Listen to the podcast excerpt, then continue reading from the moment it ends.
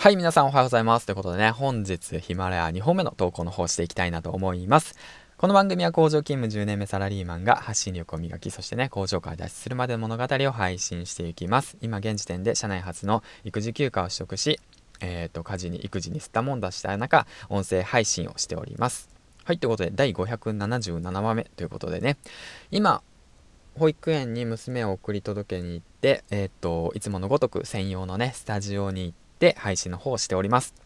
専用のスタジオってどこって気になる方いるかと思うんですけども、僕は隙間時間のプロでして、実は隙間時間を通して配信をしてるんですね。うん。あの、隙間時間のプロって今言っちゃったけど、まあ、言ったもん勝ちかなと思って。で、スタジオっていうのは軽自動車の中です。はい。いいんですよ、ほんと。あのね、マイディント先生も言ってたように、軽自動車の中だと防音機能もそう、搭載している、あの、赤ちゃんの泣き声入らない、嫁に邪魔されないってね。ほんとね、隙間時間最高って感じでね、社内で収録最高って形でやってます。はい、ということで、今回なんですけども、えっ、ー、と、前回のお話の続きをしていきたいなと思います。コラボ配信の波が来ているよっていうことに関して話していきました。で、その中でポイントとして3つ。えっ、ー、と、コラボ配信者。そう、これは音声配信者のことですね。音声配信をしていて1ヶ月、2ヶ月目で、だいぶ皆さん慣れてきた。うん。っていうこと。だからコラボ配信を始めようと、始めるっていう動きが始まってきたってことと、あと2つ目っていうのが、えー、っとですね、えっと、パーソナリティ同士の仲が深まってきた。っていうことですね。コメントを通して、そしてライブ配信を通して、パーソナリティ同士の仲が深まってきたってことですよね。こちらが括弧、まあ要因として。あと、最後3つ目。こちらっていうのが、そのコラボをし合うことによって、お互いのパーソナリティの良さがより良くなっていく。より良く、あの、相乗効果で番組として配信できるようになるってことですね。うん。掘り出されるんですよね。お互いのいいところを掘り出して配信していくって形ですよね。この3つがありますよってことで、えっ、と、コラボ配信しましょうねってことについてざっくり話していきました。で、昨日、えーと、さっきのお話で言うと、そうですね、ヒマラヤ配信の中で活躍されている3名の方ですよね。フリートーク部門で活躍されているちいさんと、たけさんと、あと、えーと、ヒマラヤ、えー、祭りの企画者、周平先生ですね。次回、ボイスフェスが開催されます。17日、18日ですね。うん。そちらの方の配信のコラボのことについての感想を述べてきました。で、今回なんですけども、実は12時から、えー、本日12時から三津社長さんとコラボの方が決まりました。はい。ということで、パチパチパチパチパチってことでね。うん。で、それで、これからですね、あのー、コラボ配信をしようと思ってる方へ向けて、僕なりにね、少しアドバイスをしていきたいなと思っていて、僕自身、スタンド FM さん内で、あのー、正直な話、僕よりもね、活躍されてる方、僕よりもね、稼いでる方と配信の方をしてきました。うん、いろいろまあ失敗とか、まあそういったも経験も繰り返しながらやってきた中、まあ、今回ミス社長さんとコラボするんですけども、今回ね、その僕がコラボしている中で意識していることについて話していきたいんですけども、うん。あのーまあ僕なりにね、意識してることなんですけども、コラボ配信する上で、あのね、その最初のうちはやっぱりね、その自分より活躍してる方だとか、この人とコラボしたいなって思う人がいる中で、なかなかね、踏み出せないと思うんですよ。うん、わかりますよ。コラボしたいけど、なんて声かければいいのかわからないだとか、僕ごときがな、こんな、あの、100万円も稼いでる人とコラボするなんて、だとかね、うん、今月、先月収入400円だったしね、うん。で思うんですよね。うん。だけどそれで諦めちゃいけないんですよね。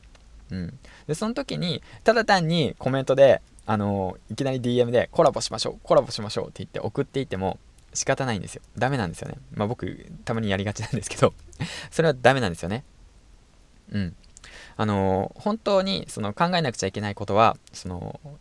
コラボした相手に何をギブできるかな。そう、コラボすることによってリスナーさんに何をギブできるかなっていうことを考えることが必要で、うん、だからその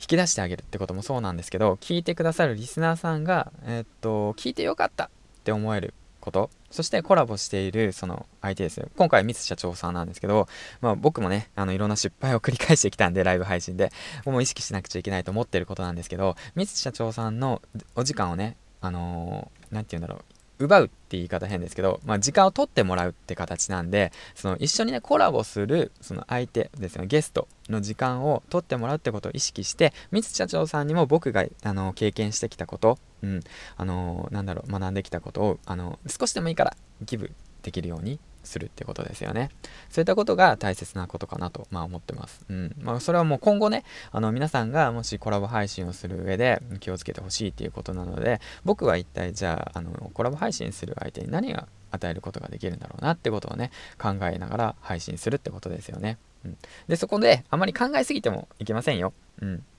本当最初のうちは楽しく明るくね、えっと配信するってことこういったことをね意識することが大切なのかなと思ってます。はい、ということでね。えー、っと、幸あれ子さんにね、あのー、腹式呼吸で話せっていうことをね、学んだんですけど、なかなかね、まだ、うまいこといきませんね。あの、喉、いかれちゃいますね。うん。いった形で話していきました。で、えっ、ー、とまあ、さっきの話の続きになってしまうんですけども、本日12時から三津社長さんとコラボをします。あのー、100万円稼い、月ね、ネットビジネスで100万円稼いでる方と、まあ、今月400円、まあ、稼いでいる僕と。